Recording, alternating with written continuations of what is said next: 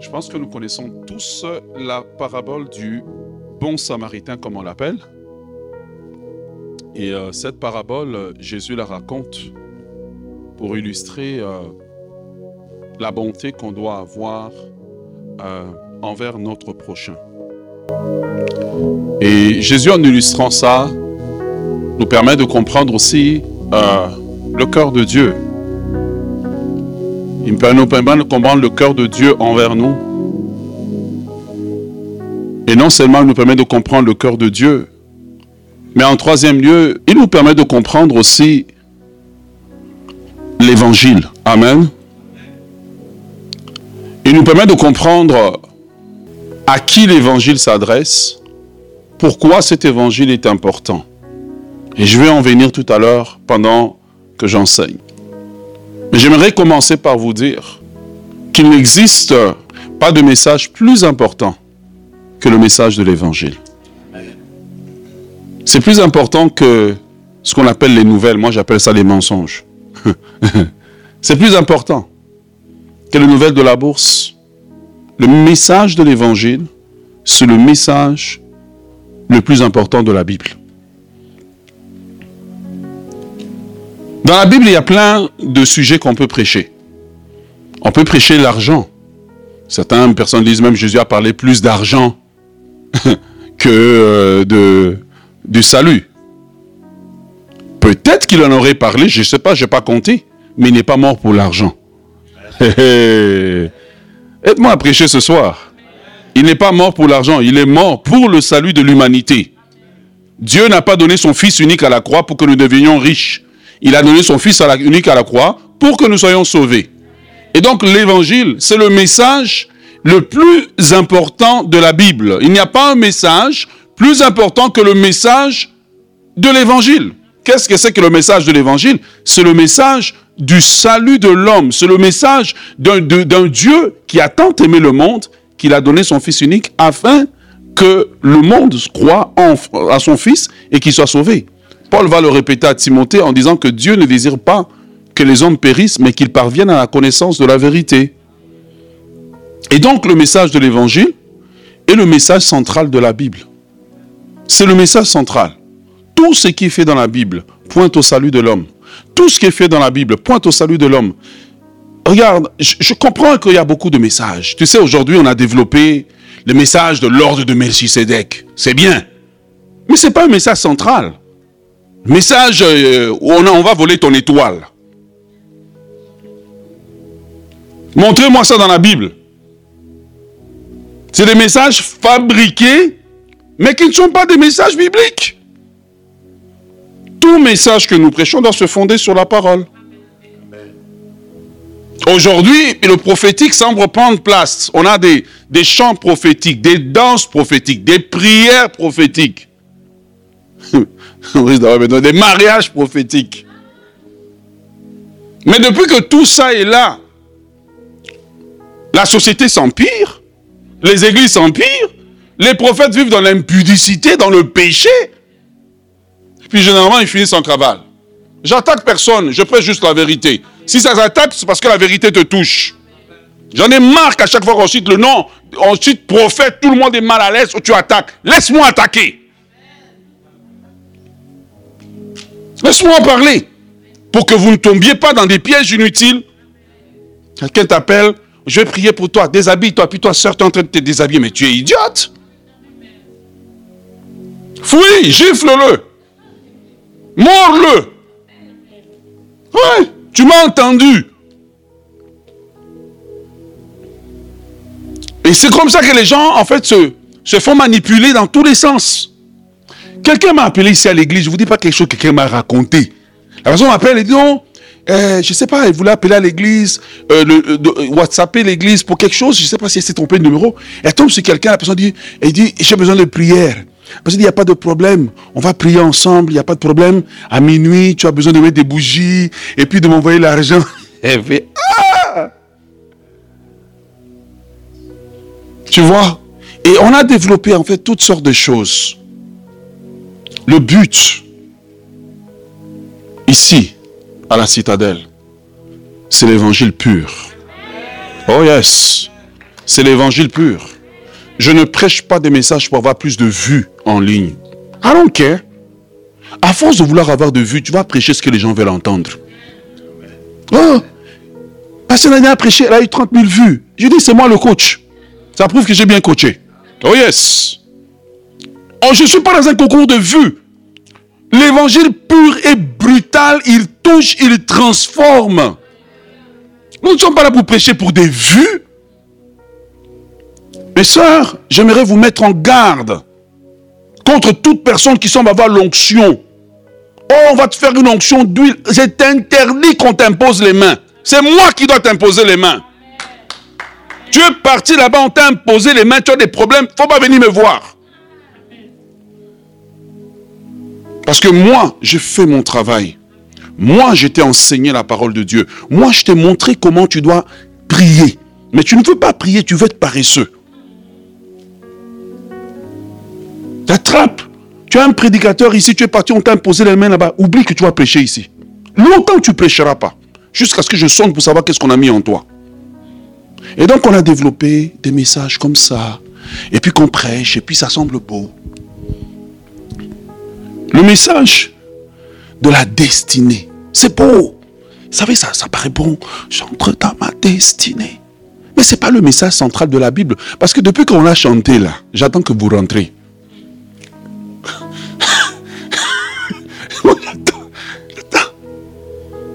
Oh, il attaque. Non, je n'attaque pas. Je présente le vrai. Le vrai déloge le faux. Et puis de toute façon, j'ai le courage de ce que je prêche. Oh yes. Je ne suis pas contre quelqu'un, je suis juste pour la vérité. Est-ce que vous êtes avec moi? Trois. On va doucement aujourd'hui. Le message de l'évangile, c'est le message le plus puissant. C'est le seul message qui peut transformer un brigand en un homme honnête. C'est le seul message que Dieu nous a donné. La cure au problème de l'homme, ce n'est pas plus de loi, ce n'est pas plus euh, de système, ce n'est pas plus de médicaments. C'est le pur évangile qui entre dans le cœur de l'homme, qui le transforme et qui l'emmène à la connaissance de Dieu, à la connaissance de qui il est et à la connaissance de ce que Dieu a mis à sa disposition. Trois. Quatre, je pense. Quatre. Je préfère peut-être que tu m'écoutes. Je crois que, euh, Michel, c'est enregistré? Ok, donc on aura dans le podcast. Donc, pour aller réécouter dans le podcast. C'est bien de dormir avec ma voix. Je te parle toute la nuit. Ah oui Moi, je dors. Ma femme est, ma femme est partie depuis une semaine. Hein. Je dors avec la prédication qui joue pendant tout le temps que je dors. Oh yes, même si un démon vient, il est pressé. oh, blague. Les gens comme nous, ta femme part, tu es triste. Après, tu te ressaisis. Tu dis, oh, mais ça c'est l'occasion de faire un jeûne et prière. Oh yes. Depuis qu'elle est partie, je n'ai pas regardé la télé. Je vois mes petits qui regardent et disent, je ne comprends pas comment ils arrivent à s'asseoir devant un truc. J'arrive pas. Est-ce que tu es avec moi? Apprends à dormir avec la voix de ton berger. Apprends. Apprends à dormir. Tu as l'impression que quand tu dors, tu n'enregistres pas. Le message rentre en toi. Tu vois, quand le frère Caribé est monté, je dis, hé, il a le feu. Hein? Mais ça se sent qu'il écoute les messages.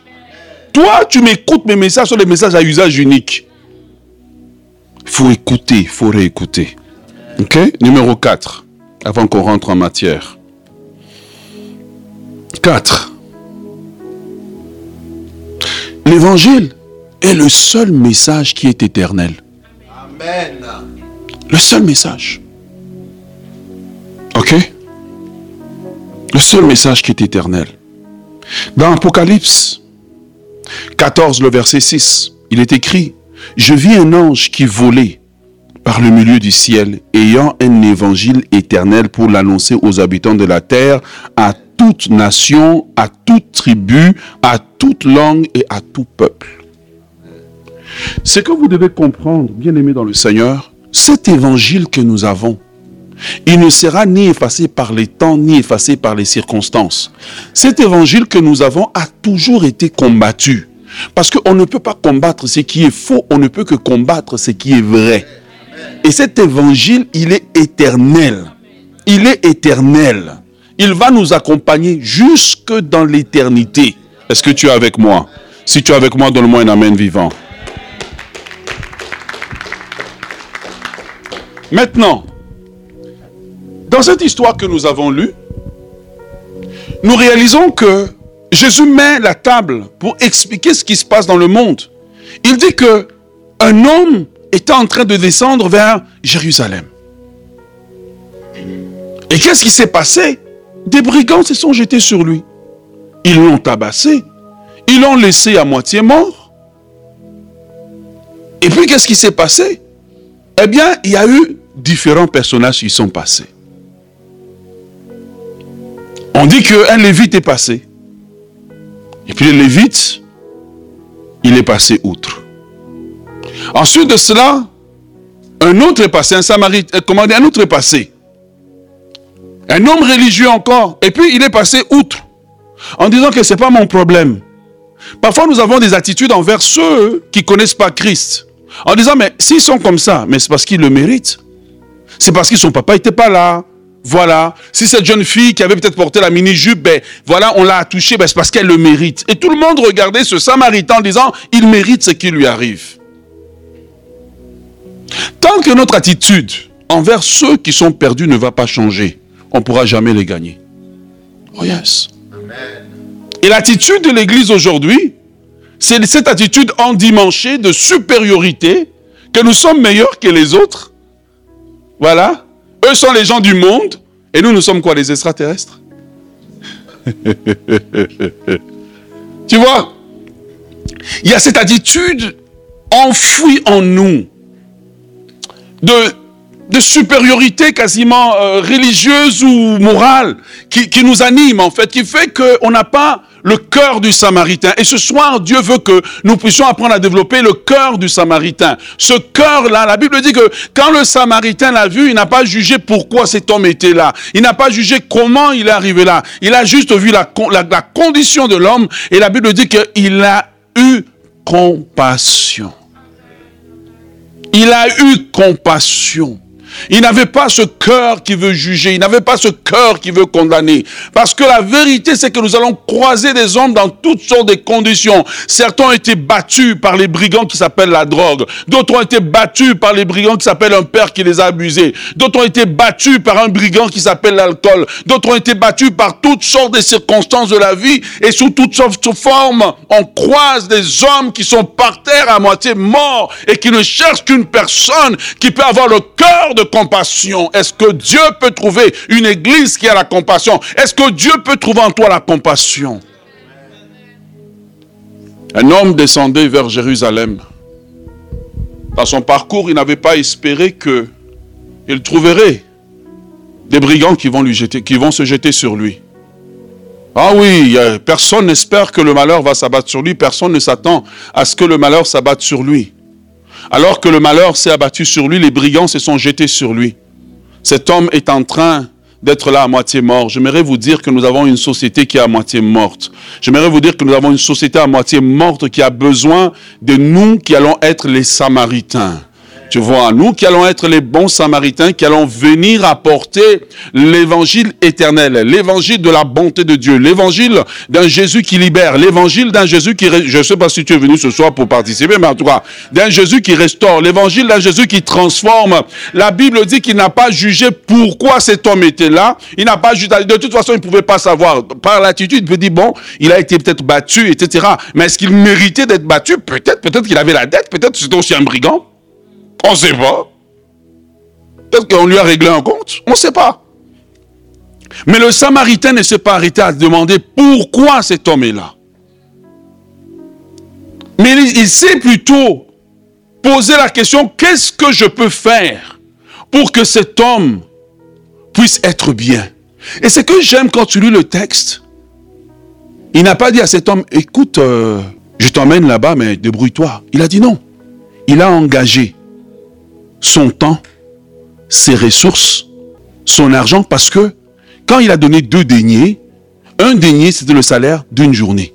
En donnant deux deniers, il a donné le salaire de deux jours de travail pour un homme qu'il ne connaissait pas. C'est pour ça que tout à l'heure, je fais reprendre l'offrande. Parce que l'évangélisation doit coûter quelque chose. Oh yes. Sauver des personnes, si ça va nous coûter. Ça va nous coûter. Dis à ton voisin, ça va te coûter.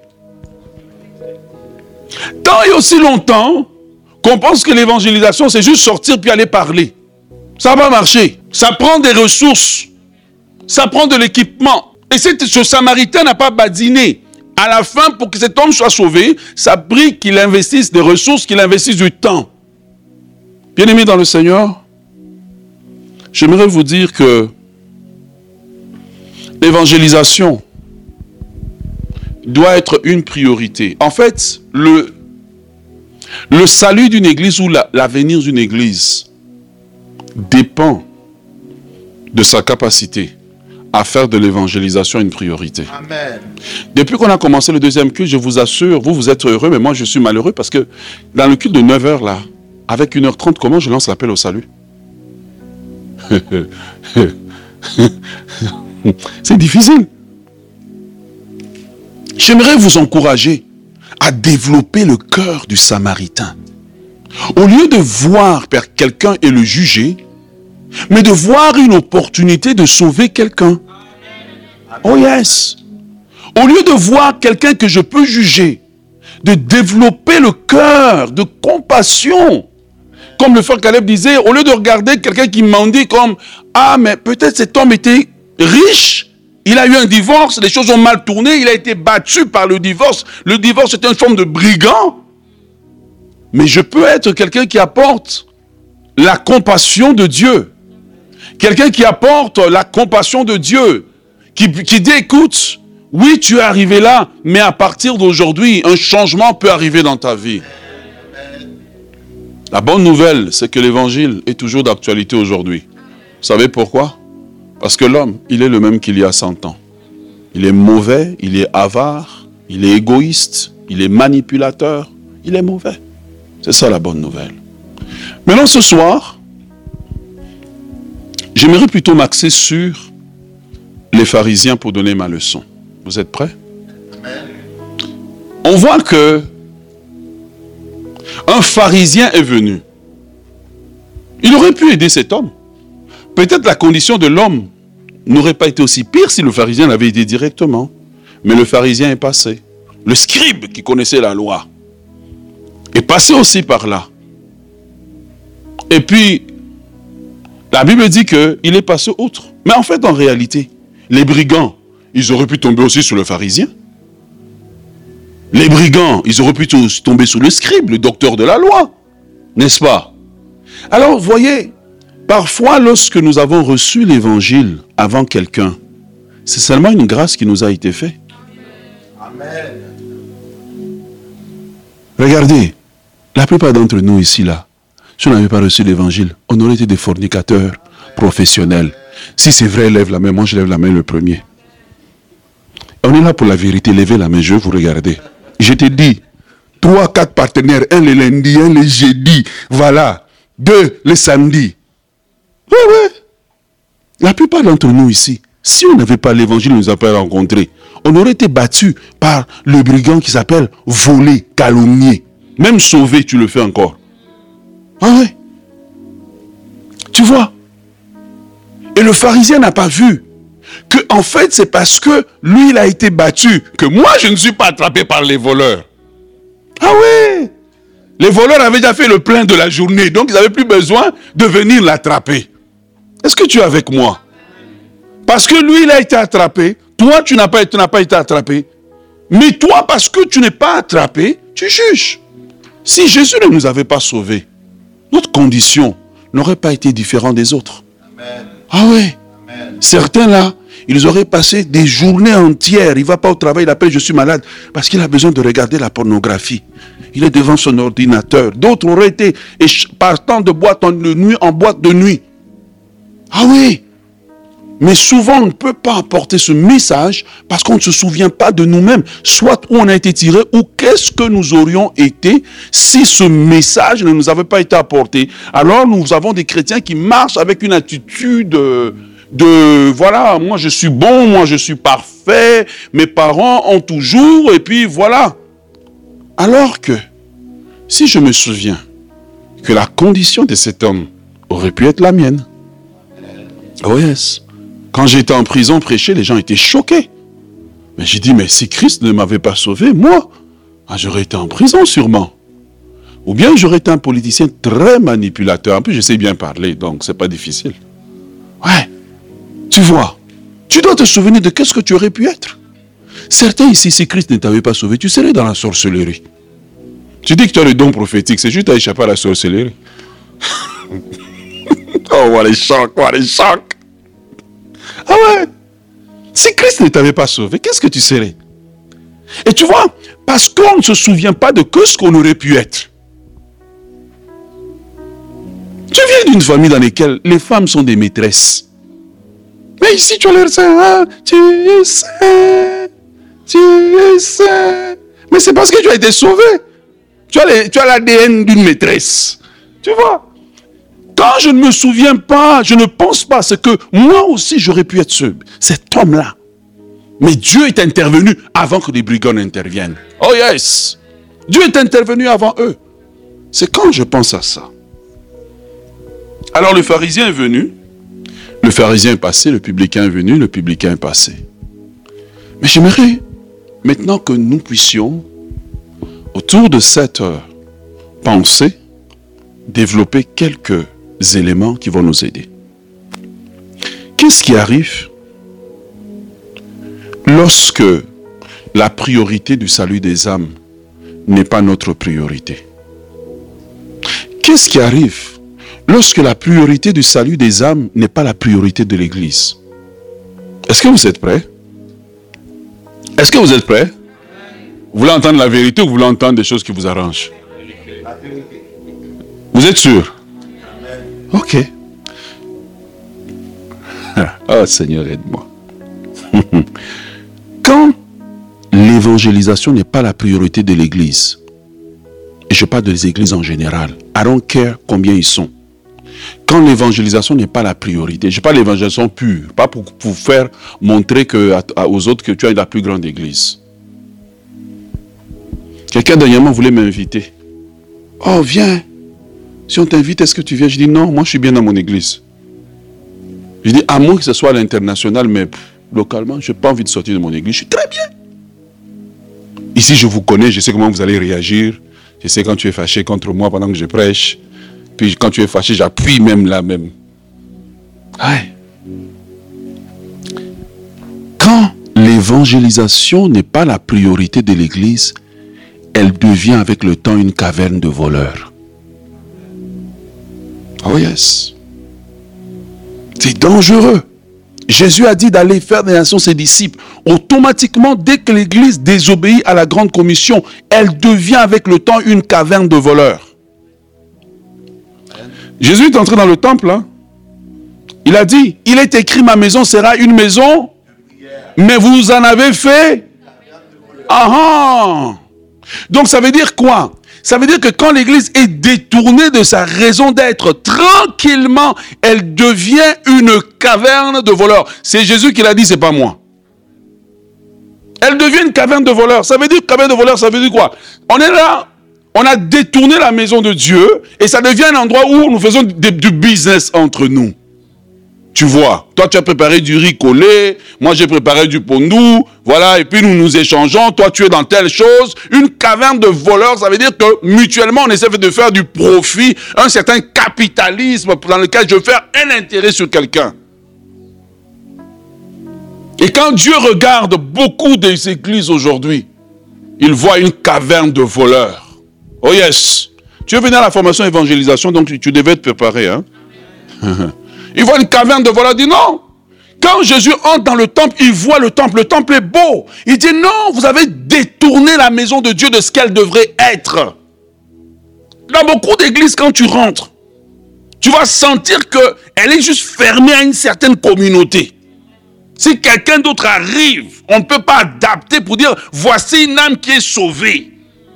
On doit être nous entre nous. Voilà pourquoi ça je dis, il faut me chanter ma chanson fétiche. Ah, chanson de Dieu avec fétiche. Ouais.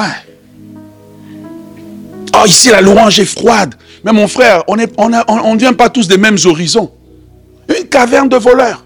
L'église est prise en otage et les gens deviennent comme des voleurs qui volent la gloire de Dieu. Ouais. Qui volent la gloire de Dieu. Qui veulent se servir de Dieu pour que leurs affaires avancent. Une caverne de voleurs.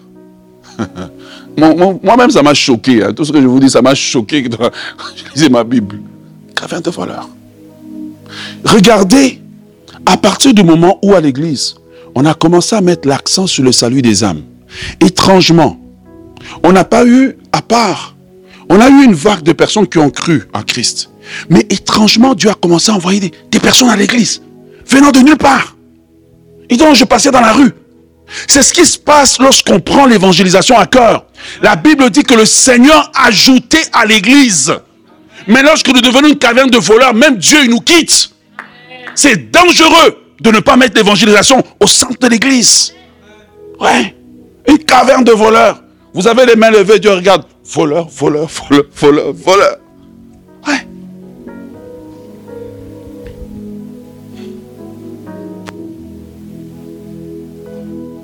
Numéro 2. Lorsque le message de l'évangile n'est pas une priorité. Nous avons le message, mais ce message manque de puissance. Lorsque le message de l'évangile... Regarde, je ne te prêche pas juste pour que tu m'écoutes. Il y a un temps où je veux vous pousser, je veux dire, le culte de telle heure, j'ai besoin pour m'amener 50 personnes. Donc je vous envoie dehors, allez chercher. Si vous n'avez pas trouvé, il ne faut pas revenir. Ah, vous pensez qu'on fait tout ça, c'est la blague? Attendez. Oui, oui, je dis, allez chercher.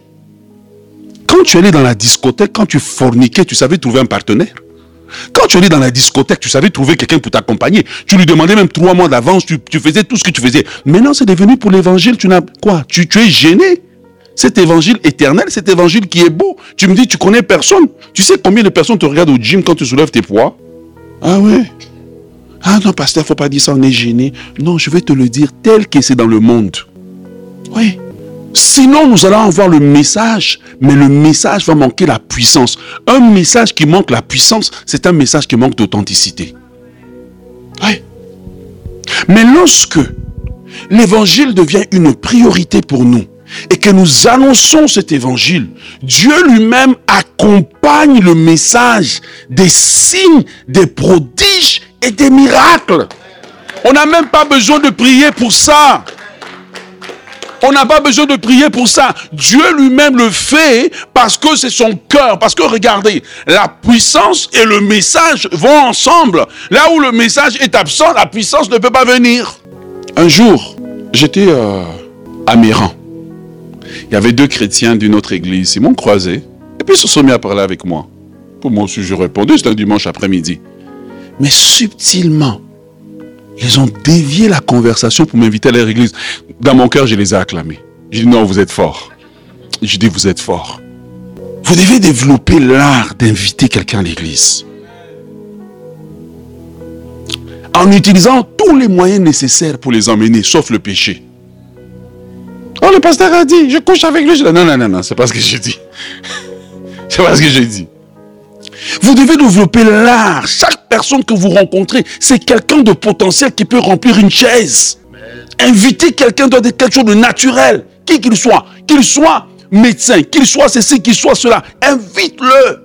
C'est quelqu'un qui a rencontré les brigands de la vie et qui a besoin des soins médicaux de Jésus. Donc évangéliser, c'est pas seulement, ben je sors dehors et puis je parle du salut. Oui, c'est vrai, mais il y a une forme aussi. C'est la capacité d'inviter, la capacité de tendre la main à quelqu'un pour qu'il ait l'opportunité d'écouter ce message. La capacité de sortir dans la rue pour dire, Seigneur, je prie que ce dimanche ici, je sois capable d'amener au moins deux personnes à l'église.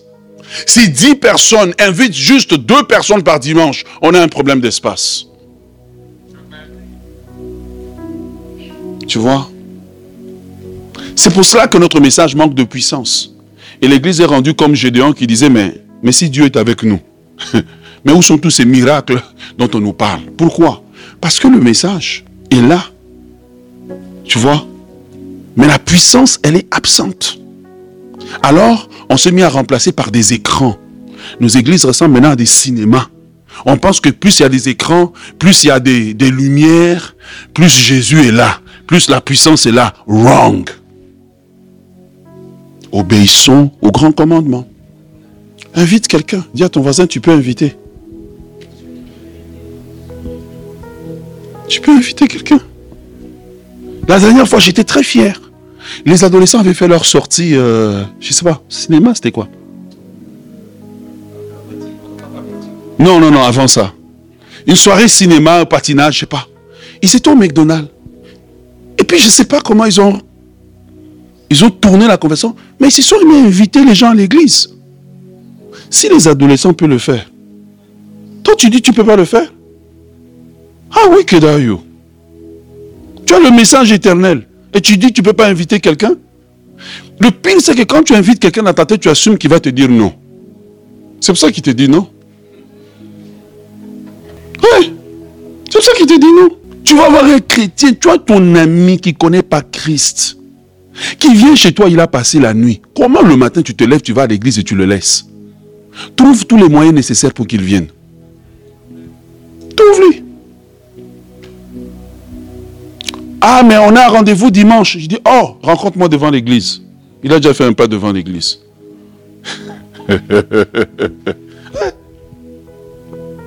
L'art, cette, facilité-là, en fait.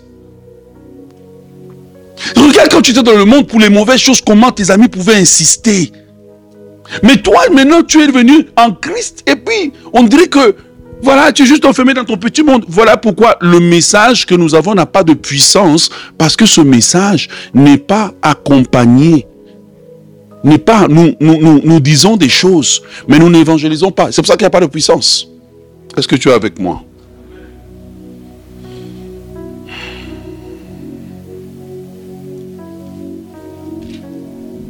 Lorsque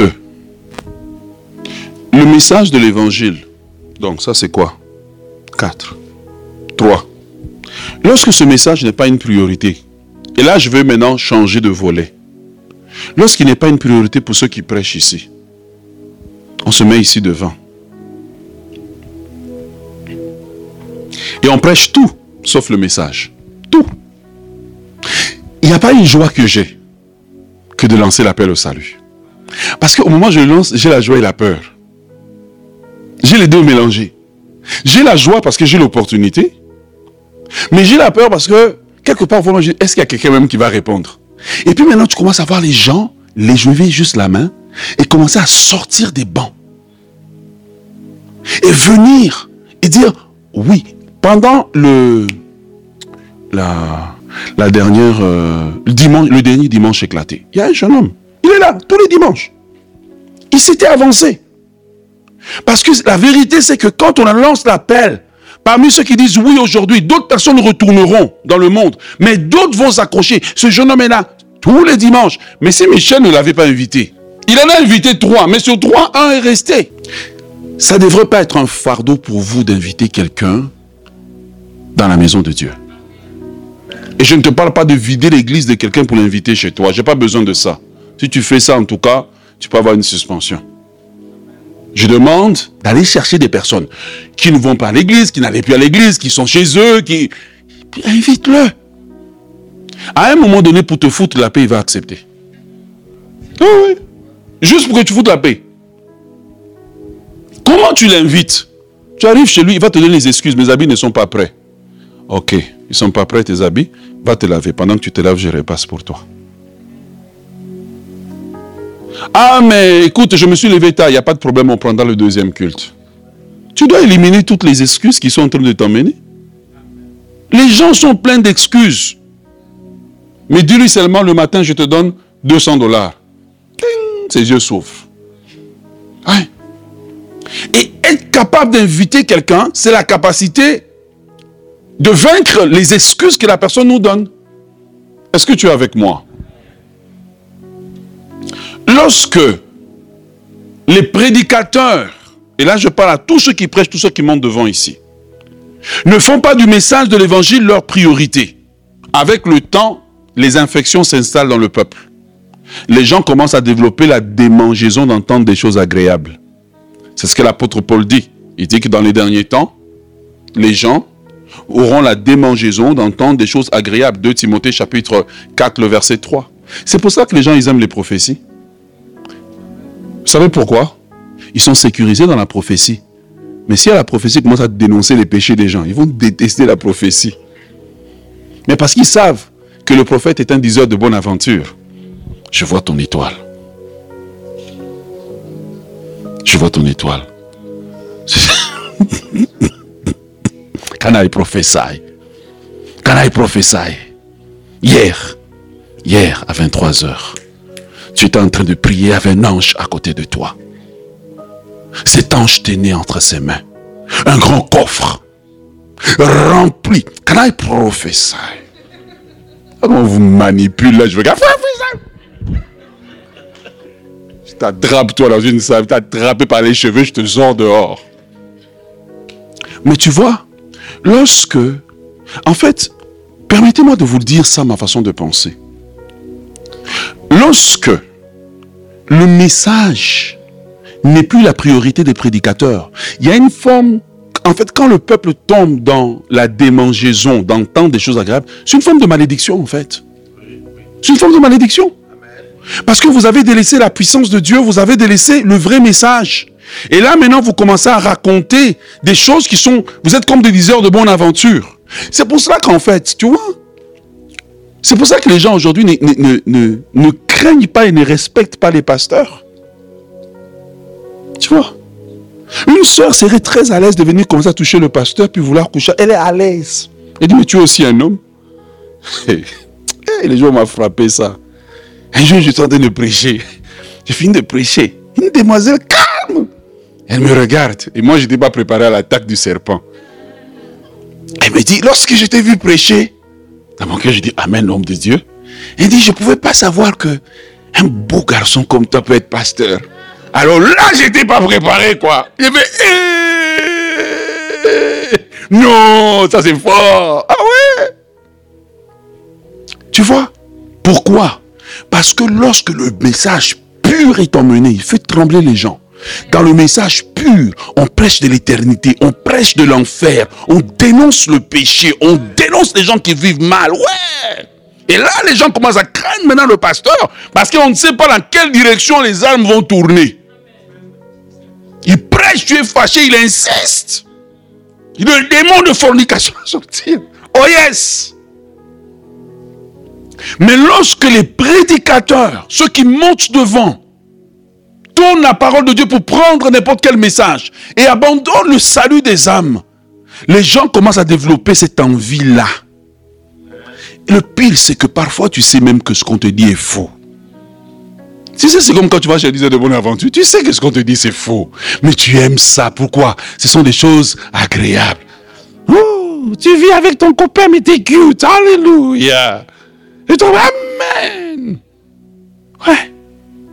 Et les gens développent la démangeaison d'entendre des choses agréables. Tu vois, il développe la démangeaison.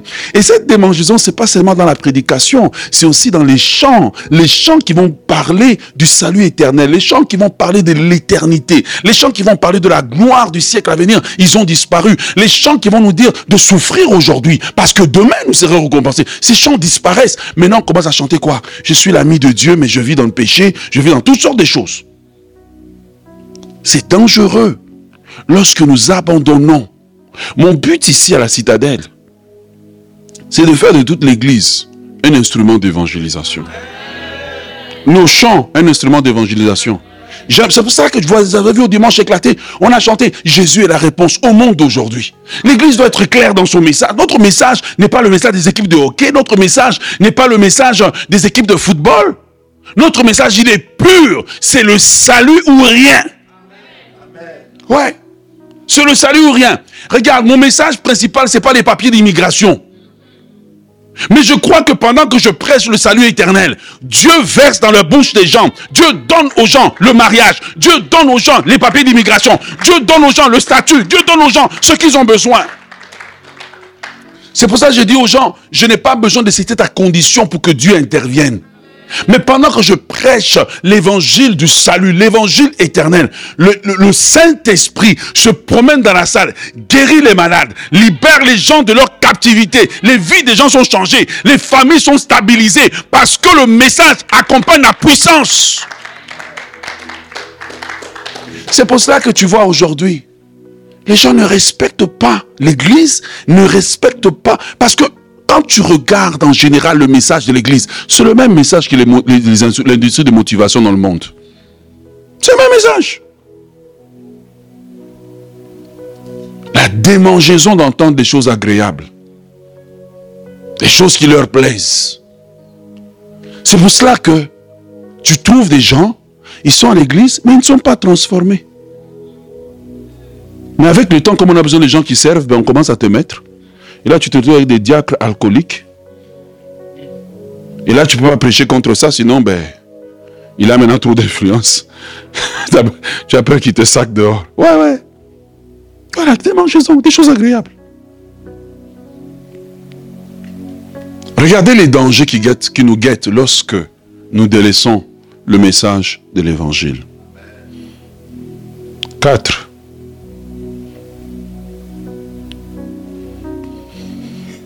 Lorsque le message, est-ce que ça vous bénit? Lorsque le message de l'évangile est abandonné, n'est plus le point central. Je n'ai pas dit qu'on ne peut pas prêcher sur euh, entreprendre. Vous allez m'entendre prêcher ça. Mais même ça doit toujours nous ramener au salut. Parce que la raison d'être, la, la validité spirituelle d'une église, c'est le salut. Amen. La validité. Sinon, tu n'es pas différent d'un centre de conférence. C'est pour ça que j'ai un problème avec euh, conférence, le terme conférence dans l'église. Le terme artiste dans l'église. Tu n'es pas un artiste, tu es chantre. Ouais. Tu es un lévite. Maintenant, numéro 4. Lorsque le message de l'évangile n'est pas une priorité, tranquillement, les chrétiens vont cesser de porter du fruit. Ouais. Et lorsque tu ne portes pas du fruit, Luc chapitre 13, le verset 6 à 7, ça veut dire que tu occupes la terre inutilement. La Bible nous dit, le maître dit, euh, la Bible dit, verset 6, il dit cette parabole, un homme avait un figuier planté dans sa vigne. Il vint pour y chercher du fruit et n'en trouva point. Alors il dit au vigneron, pour voilà trois ans que je viens chercher du fruit à ce figuier et je n'en trouve point. Conséquence. Lisez-le vous-même.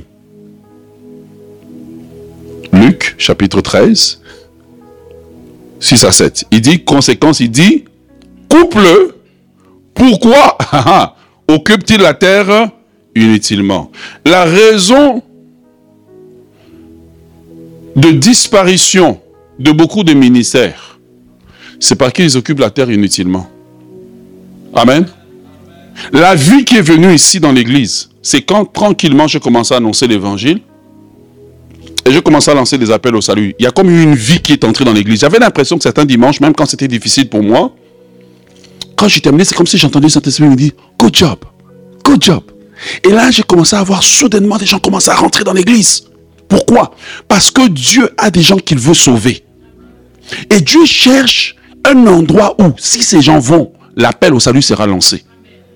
Qu'importe ce qu'on a prêché, je peux prêcher sur les finances et je lance l'appel au salut. Maintenant, j'aimerais arriver à un niveau où j'arrive même un mariage, j'ai fini de prêcher sur le mariage, je lance l'appel au salut. Et puis tu vois les, les filles d'honneur avec leurs robes très décolletées qui dit, je vais accepter Christ aujourd'hui. Ouais, le courage et la nécessité, l'urgence du message de l'évangile. Tu vois? Et regarde la conséquence quand tu ne portes pas du fruit. C'est que le maître dit, coupez-le. C'est ce qu'il dit encore à l'église d'Éphèse. Il dit, si tu ne te réponds pas, je viendrai, j'ôterai ton chandelier. Maintenant, j'ai eu une révélation parce que je me suis toujours demandé, c'est quoi ôter le chandelier? Tu sais, quand on parle d'ôter le chandelier, on pense que, eh bien, l'église n'existe plus. Non, elle existe. Mais n'a plus la vie d'autrefois. Elle existe mais n'a plus la révélation. Tu sais, la chose qui faisait que cet endroit-là était spécial, elle devient juste ordinaire. C'est comme ici. Tu sais, parce que la lumière est allumée, je peux voir les traits de ton visage, je, peux je, je, je, sais qui tu es, je peux me diriger. Mais quand une église perd son chandelier, c'est comme si elle a perdu sa raison d'être. Elle a perdu sa, sa tu sais, sa, sa flamme. Tu sais, dans, à, à chaque jeune fille, on leur dit toujours, il y a une période dans laquelle tu es au pic de ta beauté. Et à cette période-là, les hommes viennent comme des abeilles. C'est quand tu as une beauté qu'on ne peut pas expliquer, une beauté mystérieuse. Ça veut dire que ton chandelier, il est allumé. Mais quand tu perds, c'est là que tu es assis puis tu attends des coups de fil qui n'arrivent pas. tu vois? C'est là qu'on va dire, non, tu as masse des vieillesses. Euh. J'étais là. Le Seigneur me révélé. Il dit, perd son chandelier. Dieu n'a pas dit à l'église d'Éphèse qu'il va fermer l'église. Il dit que tu as quelque chose qui te fait briller, qui te distingue des autres. Cette chose-là, je veux l'enlever. Tu vas exister, mais tu seras terne, tu seras mort. Quand nous abandonnons ce message-là, c'est ce qui nous arrive en fait. L'église devient comme, tu sais, on vient, on ne sait même plus pourquoi on vient. Il n'y a rien d'excitant en fait. Il n'y a rien d'intéressant en fait. Tu vois, si on éteint la lumière ici, on peut être dans cette salle, y tout est la même chose en fait. Tout est la même chose. Tu vois, mon père me disait, un jour il était au village. Il dit, il dit, il faisait tellement noir que quand il a tendu sa main, il a mis la main dans la bouche de quelqu'un. C'est ce qui se passe lorsque la noirceur tombe dans l'église. On ne peut pas distinguer quand le chandelier est éteint dans l'église, les sorciers sont à l'aise.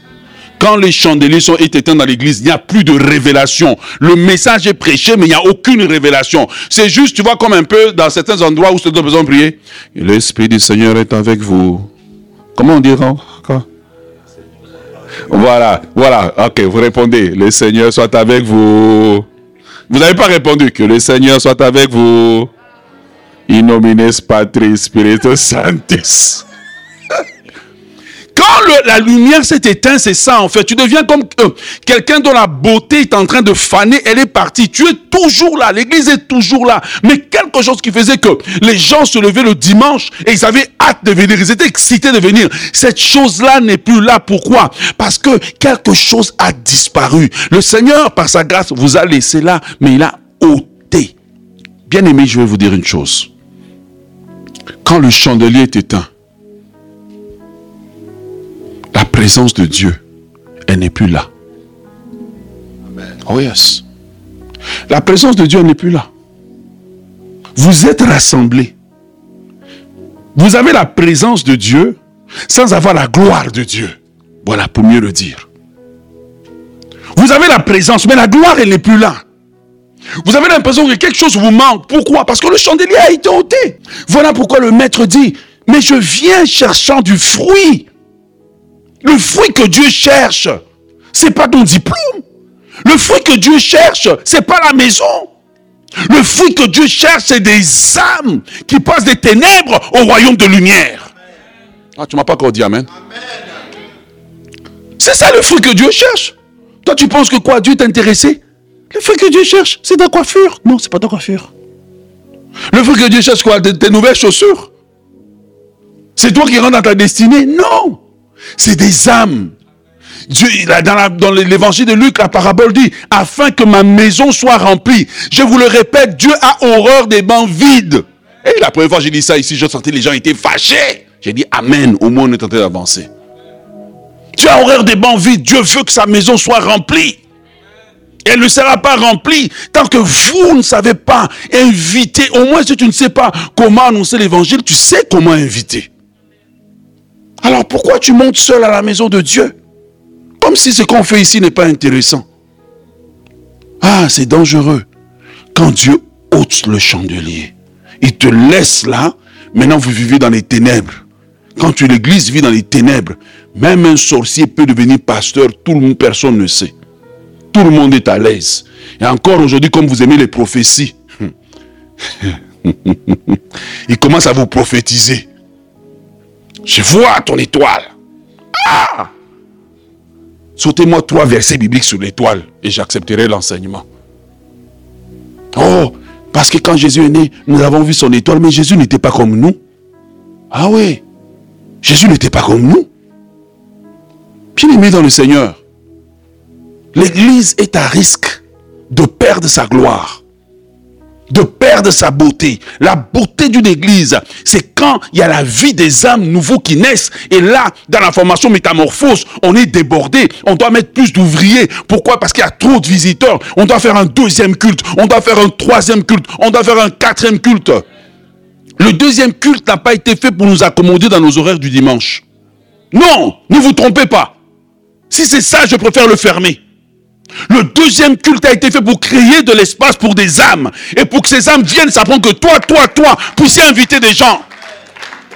Il y a des gens qui me disent, oh mais maintenant j'ai le choix. Tu as le choix de quoi? Tu as le choix de sortir chercher des âmes. Oh, ne devenez pas paresseux. En disant, maintenant je peux dormir le dimanche matin plus longtemps. Puis j'arrive à 11h, mes yeux sont ouverts. Attends, tu es reçu par la violence de la prédication. Ouais. Quand Dieu ôte le chandelier, la noirceur s'installe. Des problèmes bizarres, des serpents spirituels peuvent se promener tranquillement dans l'église parce qu'il n'y a pas la lumière pour les détecter. La révélation manque. La prédication manque la vie de Dieu. Je coupez-le. Pourquoi occupe-t-il la terre inutilement? Bien-aimé, je prie que nous ne puissions pas occuper la terre de Montréal inutilement. Je prie que nous ne puissions pas occuper la terre de Saint-Michel inutilement. Je prie que Jésus vienne nous dise, je vais faire briller ton chandelier plus. Amen. Ouais, je vais faire briller ton chandelier. On peut faire avancer une église avec des méthodes marketing, des, des, des, posts en ligne, et les gens viennent, les gens chantent. Pourquoi? Parce qu'on a pris tous les gros artistes, on les a mis devant. Mais la présence et la gloire de Dieu peut être absente. Parce que lorsque le Saint-Esprit est descendu au temple, il y avait les meilleurs artistes. Au temple de Jérusalem, il y avait les meilleurs chantes, les meilleurs, meilleurs, meilleurs. Le Saint-Esprit a dit, je ne descends pas là-bas parce que là-bas le chandelier a été éteint. Je m'en vais dans une petite pièce où des gens sont en train de me chercher, où des gens sont en train de me prier, où des gens ont envie de ma présence. Je m'en vais dans cette petite pièce-là. Je vais remplir ces gens-là. Ah oui. Et la Bible dit qu'au bruit, la multitude a couru. Pas à la publicité. Pas au post sur Facebook. La multitude a couru. Le danger du chandelier qui s'éteint, c'est quand la gloire quitte l'église et on voit Dieu qui monte sur son char, comme dans le livre d'Ézéchiel, et puis il quitte. Il dit, gardez votre bâtiment. Gardez vos membres, je n'en ai plus besoin.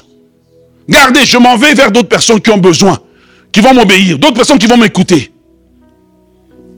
C'est pour ça qu'il y a des moments où le pasteur donne une direction étrange. Et puis même si tu bouges, je continue. Je préfère te perdre que perdre Dieu. Je préfère te perdre que perdre la présence de Dieu. Non, je ne suis pas ici pour blaguer. Je suis ici pour faire un travail. La citadelle doit devenir ce que son nom est. Une ville refuge pour les pécheurs. Une ville refuge pour ceux qui souffrent. Une ville refuge, ce n'est pas un, endroit des immigrants qui se rassemblent pour parler, je sais pas, de la nostalgie de leur pays. Listen, it's not about that. C'est à propos du salut des âmes. On n'est pas ici pour reproduire Little Congo, Little Côte d'Ivoire, Abobo, euh, Little, je ne sais pas moi, Luanda, Little Haiti. On n'est pas là pour ça. On est là pour un travail spirituel profond, pour le salut et la transformation des âmes par la puissance du message de l'évangile. Et je prie que notre chandelier ne soit jamais éteint. Je prie que notre chandelier ne soit jamais éteint. Je prie que notre chandelier ne soit jamais éteint. Je prie que nous puissions participer avec Dieu. Numéro 5, et nous terminons par là. Je pense que vous allez aller dans le podcast là. Cinquième chose qui arrive lorsque le message n'est pas une priorité. La cinquième chose qui arrive, c'est que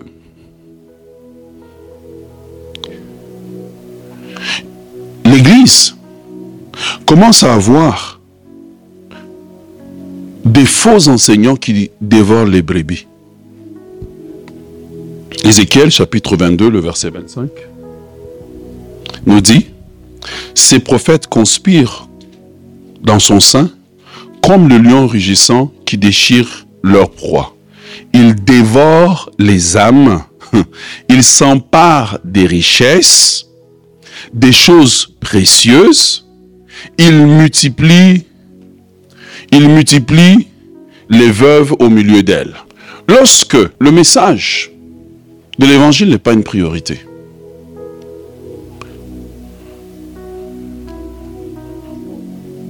Le but des prédicateurs maintenant, c'est de vous vider les poches. Regarde, tu me verras jamais me... Tu me moi là, tu me verras pas venir t'emprunter l'argent.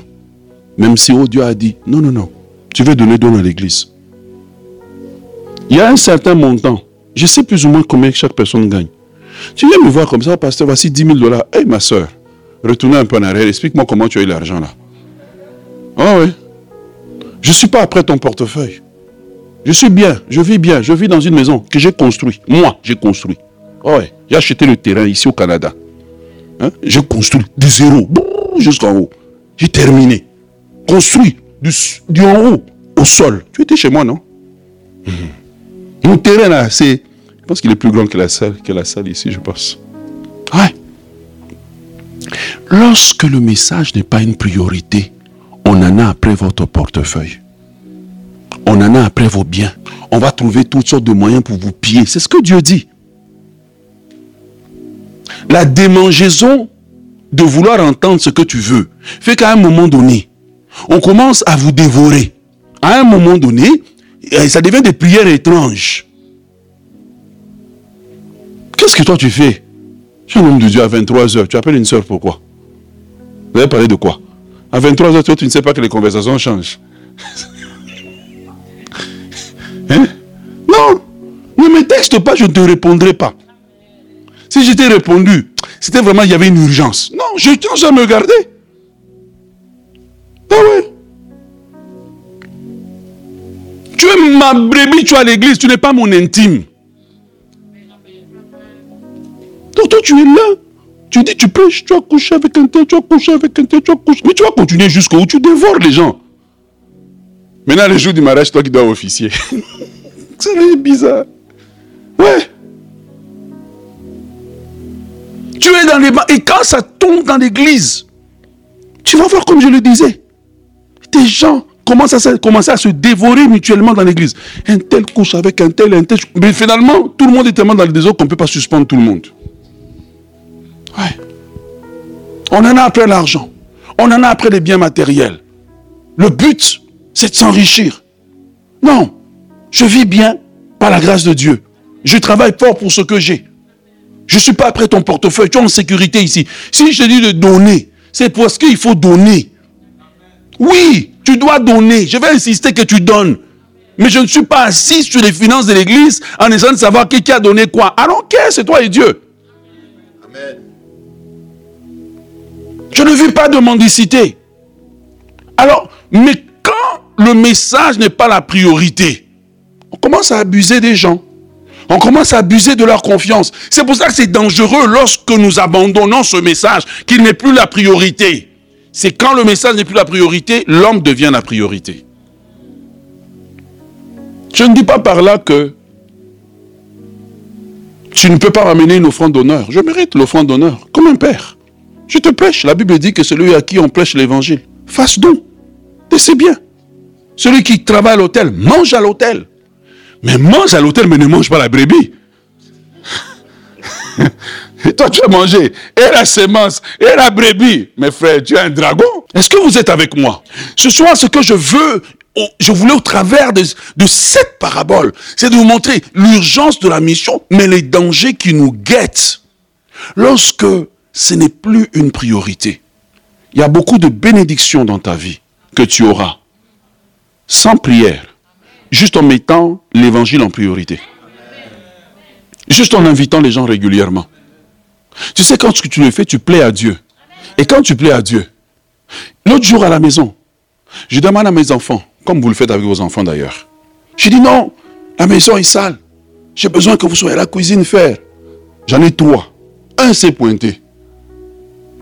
Et puis il a commencé à travailler. Ça m'a tellement touché, je lui ai donné 20 dollars. Ouais. juste parce qu'il a fait quelque chose qui me plaisait. Mais Dieu, c'est la même chose. Quand vous faites quelque chose qui plaît à Dieu, imagine tu dans ta chambre, Seigneur, j'aimerais inviter les gens à ta maison. Seigneur, mets les gens sur mon chemin. Seigneur, j'aimerais inviter. Et tu fais ton effort. Tu as ramassé je ne sais pas qui sur le chemin. Et la personne vient. Waouh, tu es juste dans la joie. Toi, tu penses que Dieu est indifférent. Toi, tu penses que Dieu est indifférent. Dieu n'est pas indifférent. La dimension que nous avons vécue de croissance ici à l'église, c'est lorsque j'ai pris le flambeau en disant, nous allons commencer. Je commence à lancer le message du salut. Et un jour, j'étais en train de prêcher. Je terminais la prédication, j'ai vu, c'était écrit devant moi, méga. Et cela, j'ai dit, méga church, la citadelle. C'était pas une idée que j'étais venu avec. Et au moment où je l'ai dit, on était à la moitié de la salle. Et je, je, connais les pharisiens dans la salle, ils me regardaient en souriant, ils disent, mais il est trop zélé. J'ai dit, watch and see. Et tranquillement, le Seigneur a commencé à ajouter, le Seigneur a commencé à ajouter, le Seigneur a commencé à ajouter. La question ce soir, c'est après avoir entendu tout ce que tu as entendu, seras-tu le pharisien, le publicain ou le samaritain? À the end of the day, tu dois prendre une décision. Qui tu seras? Tu penses que tu vis dans un bloc appartement, pourquoi? Pour décorer? Tu es le sapin de Noël Mais Dieu te donne l'opportunité d'avoir toutes ces personnes-là autour de toi que tu peux inviter juste par une gentillesse. Hey, bonjour, comment ça va? Waouh Voyez, quitte votre enfant? Bien que je ne pense pas. tu vois, juste commencer par une conversation normale, de voisinage. Commencer par une conversation. Tu as son nom. Son nom est inscrit sur une liste sur laquelle tu pries maintenant. Seigneur, donne-moi l'opportunité. J'aimerais vous inviter à aller plus loin. N'invite pas seulement des gens de ta couleur de peau. Invite des Québécois. Invite des Hispaniques.